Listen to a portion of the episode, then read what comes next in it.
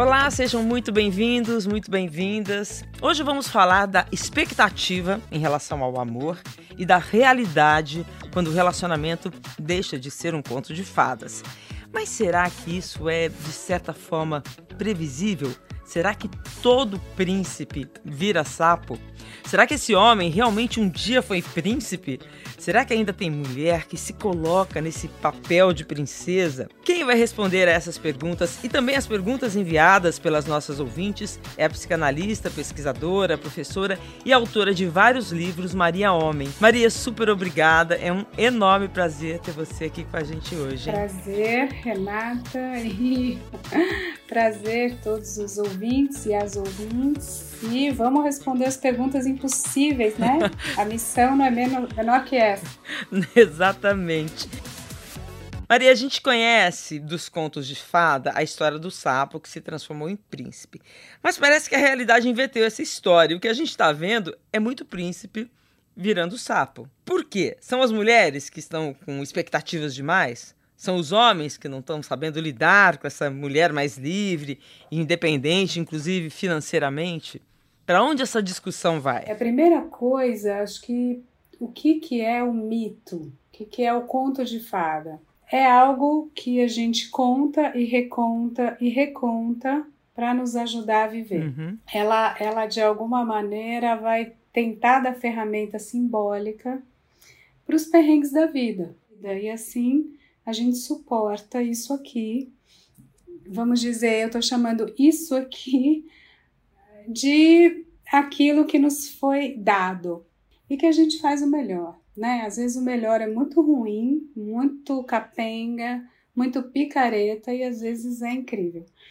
Então, essa é a nossa angústia, a gente sabe disso, a gente sabe, bom, a vida tá aí com você, você ganhou isso e agora, ó, o que, que você vai fazer a partir disso, né? Com quem você vai fazer, como é, né? É, aí a gente vai, agora já vou pulando aqui. Começa a sonhar? Isso, já vou pular assim para uma outra camada. Você está vendo onde eu quero chegar, você já vai para o ideal. O que, que eu poderia fazer disso? Projeto, sonho, como você colocou. Então, o humano é um bicho muito curioso. Ele vai fazer interpretações, ele vai fazer imaginários. Um homem não é um homem, ele é um homem, ele é um corpo, um ser, uma história, um nome próprio, uma família, um lugar social, ele tem uma posição simbólica. Ele é o príncipe, ele é o sapo, ele é o ogro, ele é o mendigo, ele é o rei. Ele é feio, ele é bonito, ele é mau, ele é bom. Então, o tempo todo a gente tá, vou simplificar aqui para a gente, assim, basta a gente falar entre um universo mais real, e mais da realidade, e o outro mais da fantasia, do ideal. Uhum. Porque a fantasia ela tende a idealizar. Mesmo quando ela é persecutória, mesmo quando eu tenho medo, um monstro vai me pegar, a criança está elaborando a potência. Ela está elaborando uma coisa que é incrível, que é super poderosa. Tanto que ela vai no cinema assistir filme de super-herói que pode ser maligno. E às vezes elas até preferem. Elas até preferem. Mas Valdemorte é sucesso. Elas querem viver essa outra é, realidade. Porque é uma outra realidade e é muito potente. Então a gente faz isso o tempo inteiro. A cultura é isso. Isso é o consumo. A sociedade de consumo ela se move como? Fetichizando. Blusa, bolsa, sapato, relógio, carro, casa, condomínio. Príncipe? Homem mulher. Uhum. Então, aqui chegamos no core do nosso tema de hoje. É inevitável. É, isso é próprio do simbólico, do bicho simbólico que é a gente, você colocar camadas enfeitiçantes sobre o outro. E você vê que curioso, quando o mito diz, olha, o sapo virou príncipe, o que, que a cultura está te ajudando a fazer? a colocar essa aura de, de feitiço, de magia, sobre um pobre camponês que está ali, que você vai ter que casar, reproduzir, aguentar aquele cara uns 50 anos.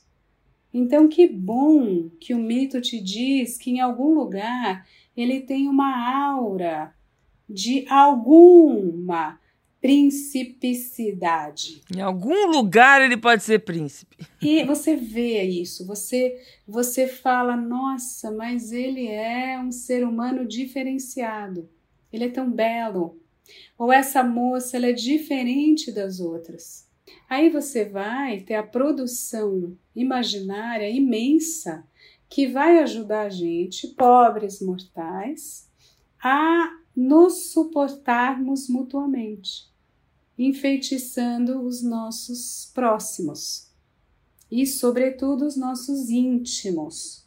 Porque você concorda comigo que é um pouquinho difícil você partilhar a cama, mesa e banho. É difícil. As histórias reais da vida é que você às vezes se sufoca, se, se enforcada. São bem punks. Então, como é que a gente vai conseguir extrair o melhor da gente mesmo no contato com o outro? Como é que a gente vai coibir as nossas forças mais destrutivas, mais agressivas, com narrativas de encontro? Então, para na necessidade de ter esse encontro, a gente gera expectativas e cria na nossa imaginação aquele príncipe. É, eu estava falando a, a, a, primeira parte, eu estava defendendo a função de fazer isso. A gente poderia chegar aqui e criticar isso, claro, Renata, a gente vai fazer isso. Eu diria que se a gente se apaziguasse com a nossa necessidade de idealização, que se a gente é, nos perdoasse pela ilusão, se a gente tivesse uma compaixão com a gente mesmo, que é necessário a gente de alguma maneira fetichizar o outro, a gente ficaria mais calmo. A gente fala, ah, tudo bem, precisei me enganar e agora estou aqui com dois filhos e ótimo. Senão não teria tido a coragem de me jogar nessa aventura que é maluca. Né? Senão, como é que eu iria suportar sete anos esse outro ser humano, que é só um homem?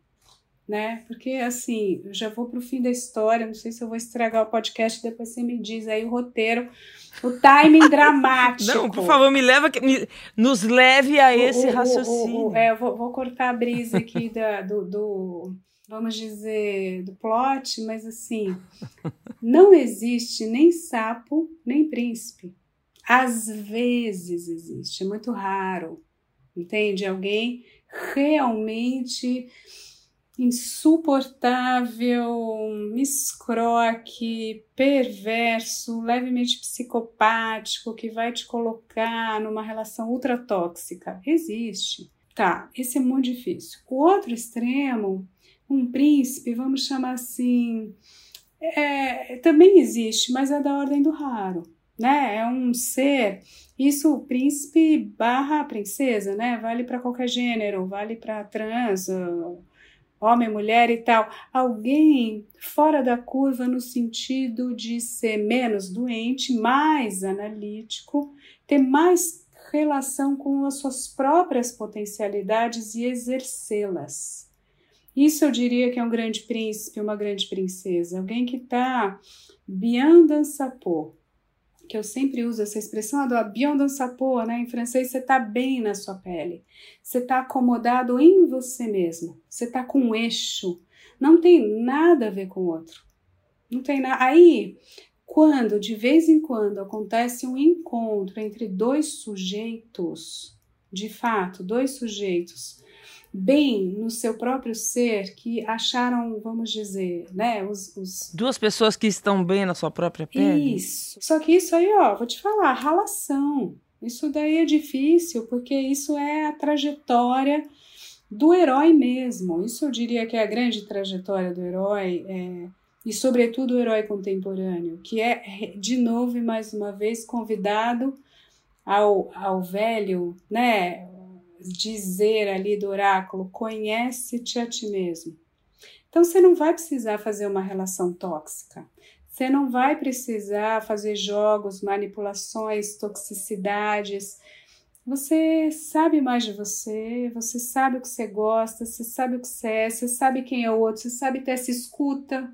Quanto menos você se sente na sua pele, mais você procura algo fora, vale aquela desculpa rasa de buscar se completar, e aí você acaba é, indo em busca de um príncipe e vivendo essa ilusão. Isso, você pegou um gancho ótimo, porque assim, o que, que é esse bem com você de alguma maneira? É como se você já tivesse trançado uh, a sua relação fundamental com a falta.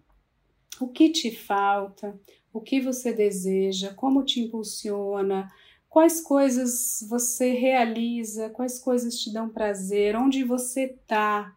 É, por exemplo, ninguém tem dúvida, por exemplo, que eu eu amo esse tipo de conversa que a gente está tendo. É assim, eu, eu sou da palavra. Eu gosto de falar e vou embora. Posso ir. E levar as pessoas. E vem comigo, viagem. vem comigo, vem aqui, olha só, né? Né? Então, assim, quando eu, tô, tô, dando um pequeno parênteses aqui pessoal, mas é que é muito óbvio e é menos pessoal do que parece, espero eu, mas quando eu mesma, que tenho esse tipo de gozo, vamos chamar assim, encontro um outro que também gosta disso, que vibra nessa mesma frequência, eu falo, vem comigo, vem, vem vamos, vamos assistir o mundo? Estamos aqui na arena, Teatro Mundi. O que, que você está lendo? O que, que você está pensando? O que, que você está escrevendo? O que, que você está. Onde você está? Onde você está no debate? Quem é você? O que, que você acha? Ele fala, ah, eu também acho isso, mas por acaso, não, mas eu não concordo aqui, discordo ali, não. Mas, nossa, colo. Colei, porque assim, sou eu.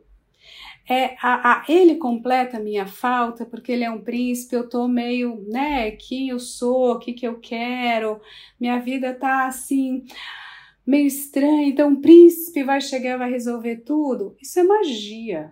Isso é magia, gente. Isso não funciona. Agora, entende, entende é. a diferença? Quando eu, eu, eu, eu tô no meu lugar, eu sei o que, que eu gosto, o que, que eu faço, eu faço. E acho um companheiro, acho um lugar de conversação disso ótimo. Aí eu diria que não precisa muito idealizar, não precisa muito é, projetar no outro as minhas próprias carências, fazer uma idealização do outro e pôr nele a aura de príncipe, mas precisa identificar quem é o outro, quem sou eu. Eu diria quem sou eu, para daí sim quem é o outro, né? Eu acho que o primeiro passo é, é saber quem a gente é, porque aí a gente não gera essa expectativa de encontrar, por exemplo, a pessoa perfeita, o homem perfeito, a vida perfeita. É, porque esse significante, esse, esse termozinho perfeito, é da ordem do delírio. Do consumo, da, da, da sociedade de consumo também? Olha, se fosse só, Renata, se fosse só da sociedade de consumo, a gente estava bem. É que a gente está lá no bem platônico, né? A gente está a gente tá há milênios nessa história da ideia da, da, do bem, do belo, do verdadeiro. A gente está nos grandes ideais. Quando eu falo essa palavra, eu sei o peso que ela tem. Eu sei que a gente está aqui em séculos e séculos de história buscando saber então qual o bem e o verdadeiro bem e como distinguir. E eu que estou no lugar certo. Então eu tenho o verdadeiro Deus. Uhum. Eu tenho, acho que cabe colocar aqui a, a historiadora é, Mary Del Priori, ela diz no livro Sexualidade e Erotismo na História do Brasil que as expectativas sobre o macho perfeito cresceram de forma proporcional às conquistas femininas. Resumindo, que a gente procura e idealiza um homem perfeito que não existe. E ela fala uma frase que eu queria que você comentasse, saber se você concorda, enfim. Abre aspas. Vivemos uma espécie de machismo de saia e com rolo de pastel na mão. Ficamos impacientes quando não encontramos esse homem montado no, no cavalo branco. Fecha aspas. é. Tem a ver com o que a gente está então, falando, então, né? Então, ó, você vê que aqui vale abrir primeiro a conversa pelo seguinte: a mulher, ela foi educada, né? E isso também temos lá nossos séculos de história em que a gente fez uma pequena divisão social da falta. A gente fez uma divisão social do trabalho e do espaço público e privado. Então, a gente já sabe disso, mas o homem está no espaço público, a mulher estaria no espaço privado. O homem sai para trabalhar, buscar o sustento, a mulher fica aqui na coleta, na comida, na plantação, na criação dos filhos. Tem o corpo. A mulher gesta e ela fica aqui cuidando da cria, da prole, e o macho vai lá, vai e volta. A mulher ela está em qual lugar, né? Esse feminino tem esse debate que é muito importante sobre os lugares sociais construídos a partir das diferenças biológicas. Então, a mulher é espera e o homem é movimento, atividade, caça. A mulher é recolhimento, é regarço, é colo, é vaso. É aquela que recebe a lança, a seta, o esperma, a que perdoa, a que cuida, a que ama. E aqui tem o vácuo, tem o vaso, tem a falta. Então, o que, que ela quer? Um homem. O que, que ela precisa? De um homem. Essa, essa configuração, ela está sendo lentamente questionada. Não sei se eu diria quebrada ou esfacelada, mas ela no mínimo está sendo questionada. Então, muitas mulheres e muitas meninas, sobretudo, de 15, de 20, vão dizer: Eu não quero casar. Isso é uma frase revolucionária. Revolucionária. Essa é uma frase inédita na cultura, porque o único lugar de subjetivação para o feminino era ter um homem ou ir para o mosteiro, porque você sai do pai e o pai, até no ritual hoje, te dá na igreja na mão de um homem, porque você não podia fazer nada. Nossa, esse ritual de estudo, né? Você entra com seu pai, ele te entrega para um homem. Esse ritual é, mostra o quanto nós ainda vivemos culturalmente uma ideia antiga do que seja a união entre um homem e uma mulher. Mas eu só queria conversar com você de que, ok, essas meninas hoje dizem eu não quero casar. Mas tem um movimento das mulheres mais velhas que já passaram por casamentos e conseguiram sair deles também, que também se libertaram disso. A gente tem duas pontas de mulheres e eu acho que essas duas pontas são importantes para quebrar essa tradição de aceitar que o seu pai te leve numa igreja e te entregue a um homem. E o teu nome também seja te dado. É, você o, Isso, sobrenome do homem. Depois você coloque, porque será o nome dos teus filhos ou desse homem e você fará a família. Isso é uma tradição milenar. Então você veja o lugar que a mulher estava, né? De circulação de bens e mulheres é, é, é muito profundo o que a gente está discutindo. Então, o que, que, que, é. muito recentemente a gente está desenhando na cultura? Recentemente, gente, 200 anos, 300 anos máximo. Uma ideia tímida de que todos somos sujeitos. Peraí, eu não preciso vir de um para ir para outro. Peraí, eu acho que eu posso ter terra Acho que eu posso ter dinheiro, acho que eu posso ter saber, educação, conhecimento, eu posso ser letrada. Liberdade, eu independência. posso ser, inclusive, sexuada. Eu quero me tocar, eu quero que o outro me toque, eu quero saber o que, que é prazer, o que é gozar. Nossa, peraí, eu quero talvez não conceber, anticonceber.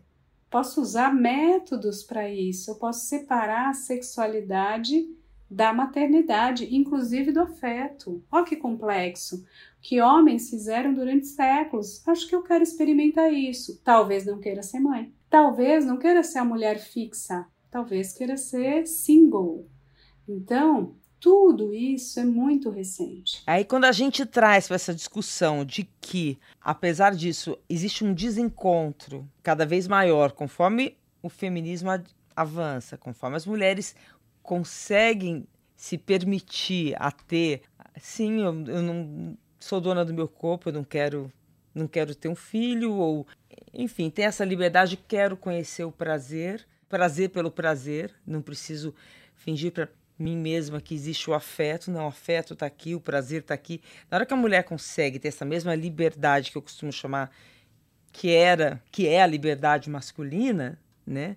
Ela continua mesmo assim indo atrás de um príncipe por, tudo que ela carrega? Apesar de tudo isso, é muito recente na história essa possibilidade de ser sujeito e desejante. E qual é o passo final que eu diria que a gente precisaria fazer? Escapar da armadilha da falta. Porque aí fica assim, ó. Falta, falo. Sempre falta algo e sempre algo completa. O que, que eu falo? O objeto que, imaginar e simbolicamente, completaria essa falta. A falta seria da mulher, do feminino, vulva, útero? Não. A completude, a potência, o fálico seria do masculino de um pênis? Não, pênis não é falo. Completude não é de um homem. E a falta não é de uma mulher.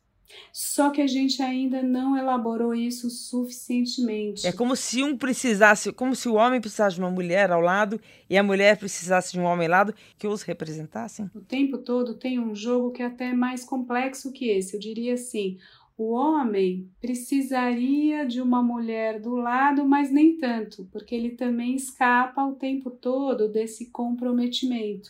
Porque ele também tem um plano B muito aceito pela cultura, que é ele é até fonte de meme, piadinha. Então, tem sempre aquele filme do cara que já teve mil namoradas e está sempre querendo ficar solteiro e aproveitar a vida e o casamento tardio e a paternidade tardia. Então o cara enrola quanto dá, ele vai ter filho com 50 anos. É o um movimento contemporâneo, não é? Uhum. Por quê? Porque você vai, nossa, tem tanta mulher interessante. Peraí, não tô, tô confuso. Tô confuso. Quem vai me prender? Né? Então, qual é o, o imaginário? O homem ele é preso no casamento e a mulher é a que prende, a que consegue agarrar um homem porque ela precisa, porque ela não é sujeito o suficiente sendo sozinha. Ficou para tia, meu amor. Mas quando você vai ter um namoradinho? Mas você não vai casar? Mas filha, você não quer ser mãe? Quantos anos você tá? Mas, né? E, e existe isso, existe um corpo, existe uma pressão do tempo, da biologia, do desejo. É, é, tem várias camadas aqui em jogo. Então, a gente ainda espera cumprir essa tarefa, essa missão, o príncipe, o casamento, resolver, né? Então agora é assim, vamos estudar, fazer uma, né? Quem pode, quem tem condição, estuda, entra no mercado de trabalho, resolver uma parte da vida, agora vamos achar um homem, família, filho, pronto, outra parte. Mesmo que depois eu separe, quero resolver. Isso.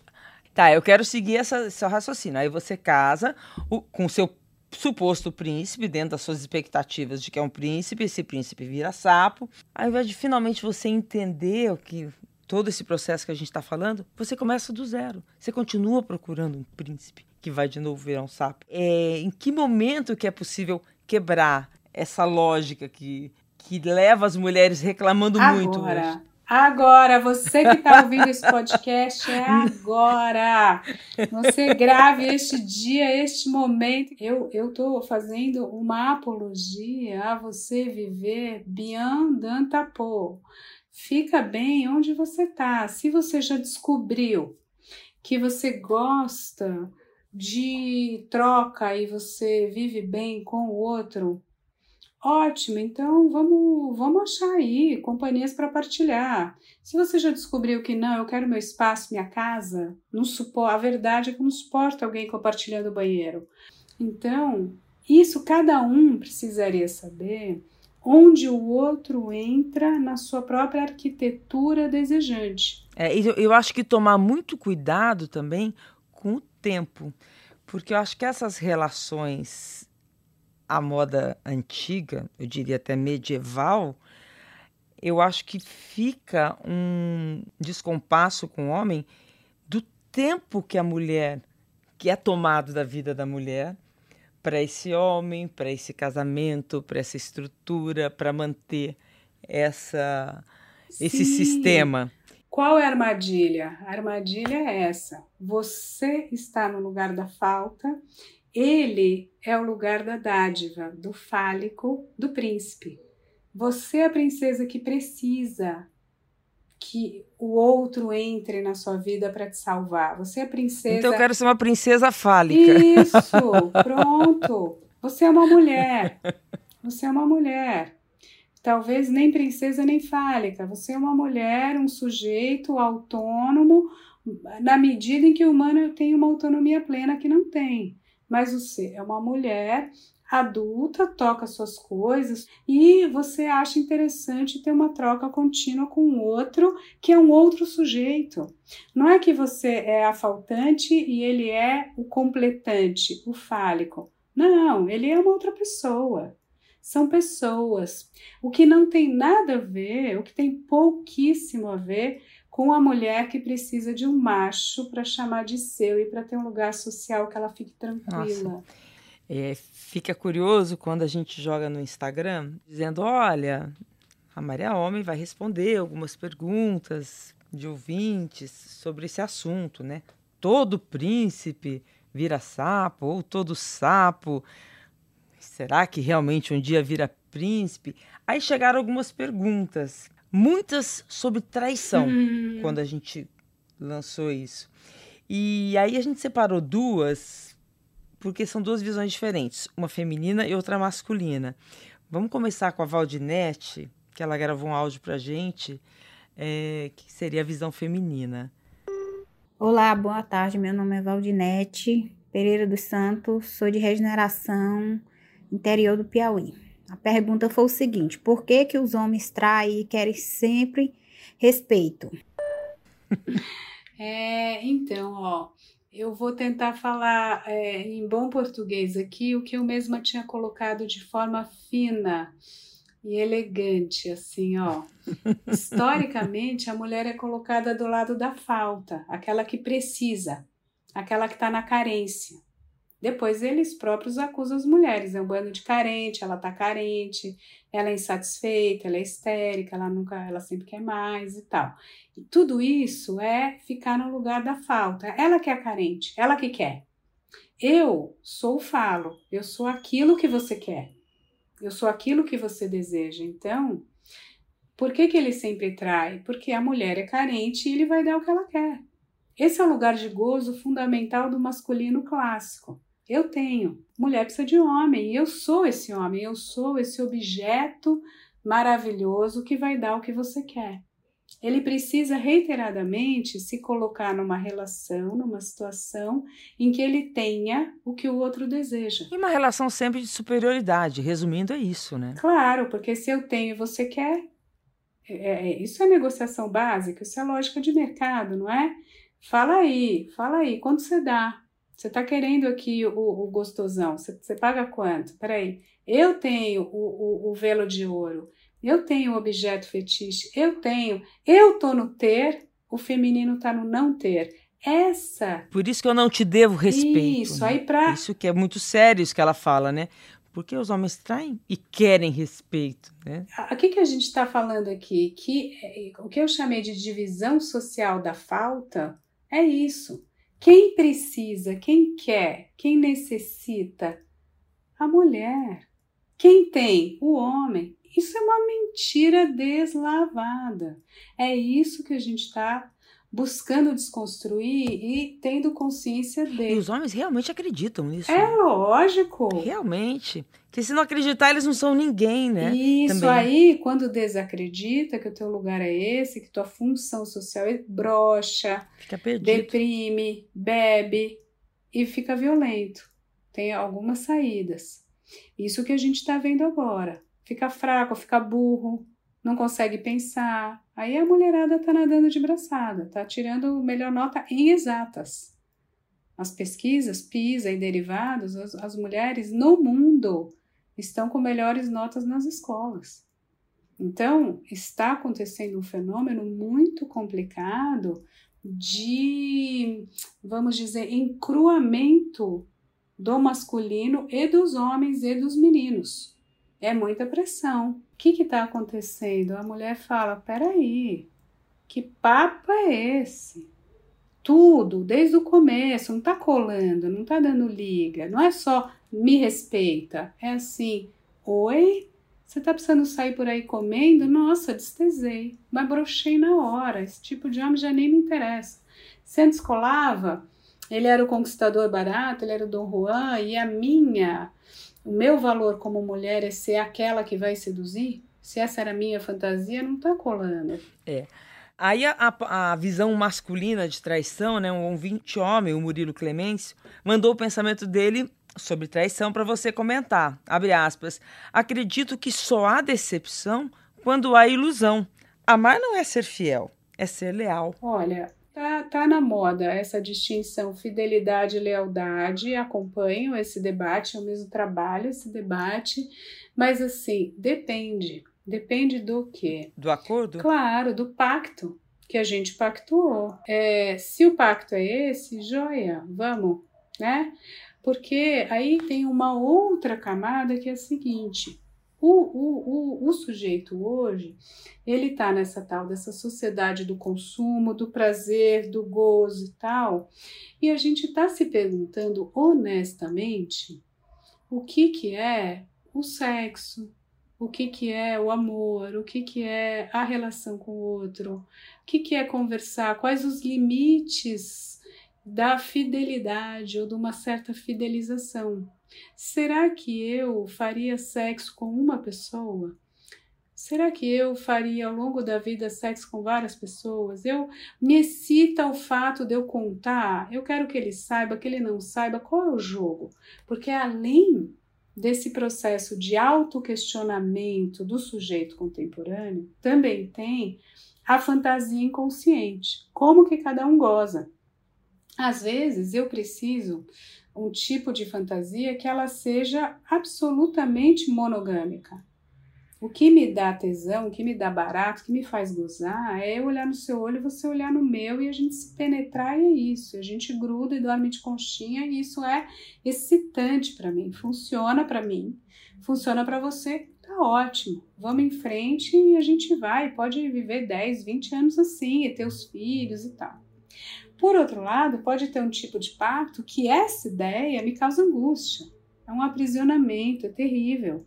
Então, o que me excita? Te imaginar com outra, te imaginar com outro, você me imaginar com outro, a gente ficar sempre na beira do precipício, a gente em festa e a gente tem um combinado explícito ou implícito que cada um vai dar umas seduzidas, que cada um vai exercer a sua arte da sedução um diante do outro e que isso é um jogo às vezes perigoso, às vezes de sofrimento, mas que excita muito e a gente volta para casa depois da balada e faz um sexo ótimo. Ou tem uma terceira fantasia em que a gente vai fazer uma família muito feliz, muito amorosa, muito perfeita e cada um vai viver sua sexualidade separado.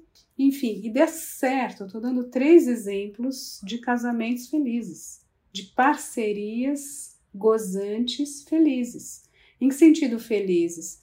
Elas estão dentro de um pacto de gozo. Dá certo. Eu gosto de bater, você gosta de apanhar, tá ótimo. Então manda bala, gol. O que que, o que, que é sofrimento? O que, que é descompasso? E que, aliás, é mais comum? É quando eu nem sei direito o que, que eu quero, aí eu acho que eu quero fidelidade, daí me entedia, daí eu acho que me entedia, daí eu fico com culpa de desejar, e você também. Aí eu venho com uma DR, aí você vem com outra, aí o, o batidão da vida é esse descompasso imenso. E muita fala, às vezes excesso de fala, excesso de DR, de interpretação para tentar fazer o que a gente, na verdade, não sabe fazer com a gente mesmo, que é saber onde é que eu ancoraria meu desejo, sabe? Onde que eu gosto e como é que é. Não tem, não é só essa, esse simples jogo de palavras, fidelidade e lealdade. Na prática, como é isso? Porque você pode ser fiel e ou leal, mas depende do pacto. E o pacto, às vezes ele tem uma parte que é explicitada e dita, e outra parte que está sempre no não dito, mas aí a gente sabe que ele vai ficar muito, ele está na tua há 10 anos, porque há 10 anos você está sempre na ambiguidade que você pode sair da relação. E isso deixa ele direitinho aqui dentro desse casamento. Então você vai ter sempre que pensar em sair. Ou o contrário, se você entende, é, é a clínica mostra isso para gente. A clínica e cada caso particular é ultra singular. É, por isso que é muito difícil também responder essa pergunta metaforicamente, né? Todo príncipe vira sapo, né? Não é o sapo só que vira. Se virar, tá ótimo. E se você conseguir ter tesão pelo sapo humano e de vez em quando dar uma falecizada e pôr uma roupa, uma capa de príncipe, tá ótimo, porque isso é a vida mesmo. Ou seja, todo príncipe necessariamente vai virar sapo porque entra na vida real? É isso? É, e todo sapo que é da vida real vai ter que ter uma capa de príncipe para você conseguir viver com ele, suportá-lo e fazer alguma aliança com ele. Essa é a dialética, sapo, príncipe, príncipe, sapo. É isso que faz a gente fazer nossas escolhas, né? É, então vou encerrar ouvindo a Andressa, que ela fala justamente de um casamento de 20 anos, porque eu vou querer saber, alguém não vira sapo depois de 20 anos? Mas vamos ouvir a pergunta dela. Olá, eu sou Andresa, de Mossoró, no Rio Grande do Norte, tenho 40 anos. E a minha pergunta aqui hoje é para saber como lidar melhor com as transformações que nós sofremos durante ao passar do tempo, né? Um casamento aos 20 anos de idade e você chega aos 40 totalmente diferente, amadurecida depois de passar por tantas coisas, não só a esposa quanto o marido também. Né? Então os dois amadurecem de formas diferentes, com perspectivas diferentes.